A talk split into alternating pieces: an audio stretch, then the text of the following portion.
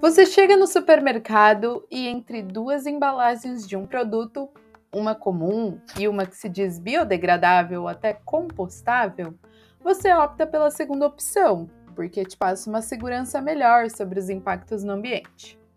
Dias depois você se vê com a embalagem desse produto em casa e depois do uso você não tem nenhuma opção de como descartar. É por esse e outros motivos que muitos pesquisadores têm levantado sérias críticas a respeito dos plásticos biodegradáveis e ou compostáveis. Os polímeros sintéticos são amplamente utilizados por terem muitas vantagens, entre elas serem leves, possuírem uma alta durabilidade, uma alta estabilidade o que garante que eles possam ser utilizados com muita segurança em diversos aspectos. No entanto, a extensão do uso desses materiais também traz grandes problemas ambientais, como a geração de resíduos após eles serem utilizados. Além disso, as matérias-primas, como o petróleo, elas não são inesgotáveis. E aí, em busca de encontrar outros materiais para substituir o uso prolongado dos polímeros sintéticos, surgem os famosos polímeros biodegradáveis. De acordo com a definição da American Society for Testing Materials, polímeros biodegradáveis são polímeros que se degradam ou se decompõem sobre interações químicas, físicas e biológicas com microrganismos do meio ambiente, tais como bactéria, fungos e algas, isso ocorre, lógico, num tempo muito, me muito menor do que o polímero é, sintético levaria para se biodegradar. Mas eles têm um porém, eles necessitam de condições ideais para que ocorram essa interação entre o polímero biodegradável e o microorganismo, o que geralmente leva ali à produção de dióxido de carbono e água como produtos naquele ambiente. Ou seja, a degradação ou decomposição de polímeros biodegradáveis está, sim, a anos-luz na frente da degradação de polímeros sintéticos por não causar danos ambientais. Porém, embora a embalagem biodegradável seja um verdadeiro alívio na consciência de quem se preocupa com o meio ambiente, ao menos no primeiro momento, esse tipo de embalagem também tem algumas desvantagens. Uma embalagem, ela é considerada biodegradável quando ela é, quando é possível que ela realize a sua decomposição naturalmente, ou seja, se biodegrade no ambiente. Existem diversos tipos, no entanto, de embalagens biodegradáveis no mercado.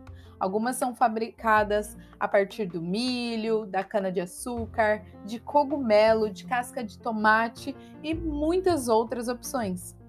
O uso mais comum é a embalagem biodegradável composta de PLA, ou o famoso ácido polilático.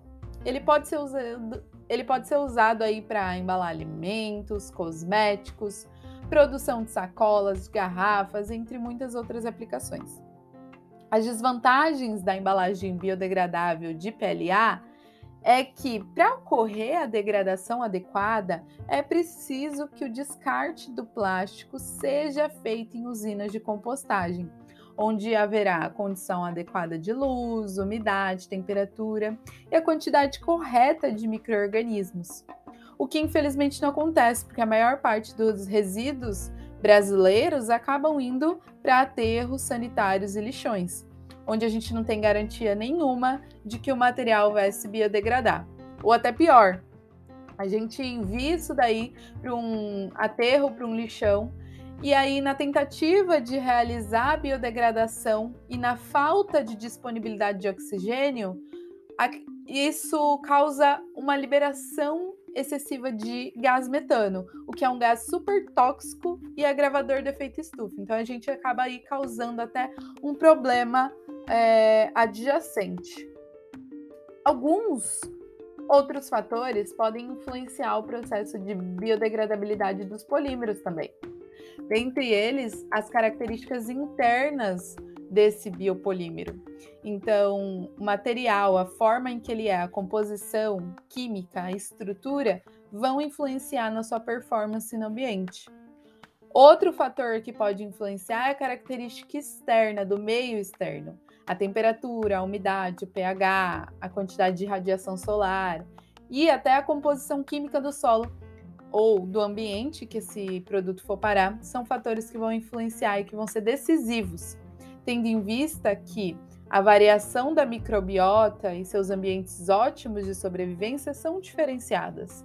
Por exemplo, quando a gente se refere à temperatura, Geralmente, a taxa de biodegradação aumenta com a temperatura, por conta de que a maioria dos micro-organismos vivem a essas temperaturas mais quentes. Mas a gente tem exceção, a gente tem micro-organismos que vão trabalhar muito melhor em baixas temperaturas. Então é preciso saber e conhecer muito bem sobre a composição e a biologia da espécie do organismo biodegradante daquele produto que vai ser biodegradado naquele ambiente. Pois é. Então, são vários fatores a se considerar. Uma outra questão muito interessante são a das embalagens oxibiodegradáveis. Eu tenho certeza que você já viu isso escrito na sacolinha do mercado. A embalagem oxibiodegradável, ela é feita a partir de polímero comum, derivado de petróleo, tá? E ainda essas embalagens apresentam um, aditivos que são pró-degradantes. E o que, que esses aditivos fazem? Eles aceleram a fragmentação daquele material com a ajuda da ação do oxigênio, da luz, da temperatura e da umidade.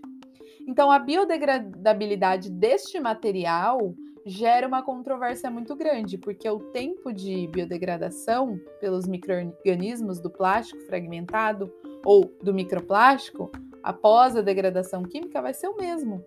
Ou seja, essa embalagem ela só vai se fragmentar em pedacinhos cada vez menores, onde o consumidor vai deixar de vê-lo ali no ambiente, não significa que ele deixou de estar ali, e ele vai continuar causando os problemas ambientais do plástico comum. A questão é que ele vai estar tá fragmentado, então ele meio que some ali da visão do consumidor, e aí passa essa ideia de que é um, uma, uma alternativa melhor e mais eficaz do que o plástico comum.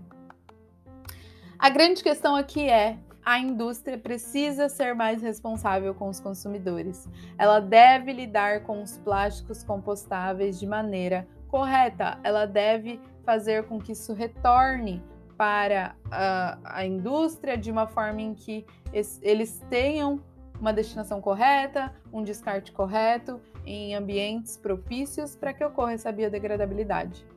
Muitas vezes isso é passado no mercado de forma incorreta para os consumidores, para vender os seus produtos, levando a gente a acreditar que uma compra vai realizar alguma diferença quando muitas vezes não vai apresentar efeito positivo nenhum para o meio ambiente.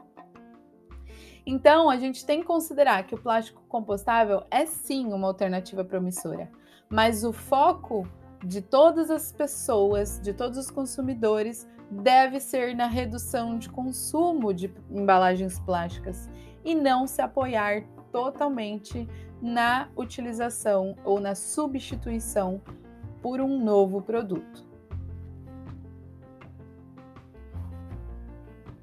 A nossa mudança deve ser comportamental e não relacionada ao consumo.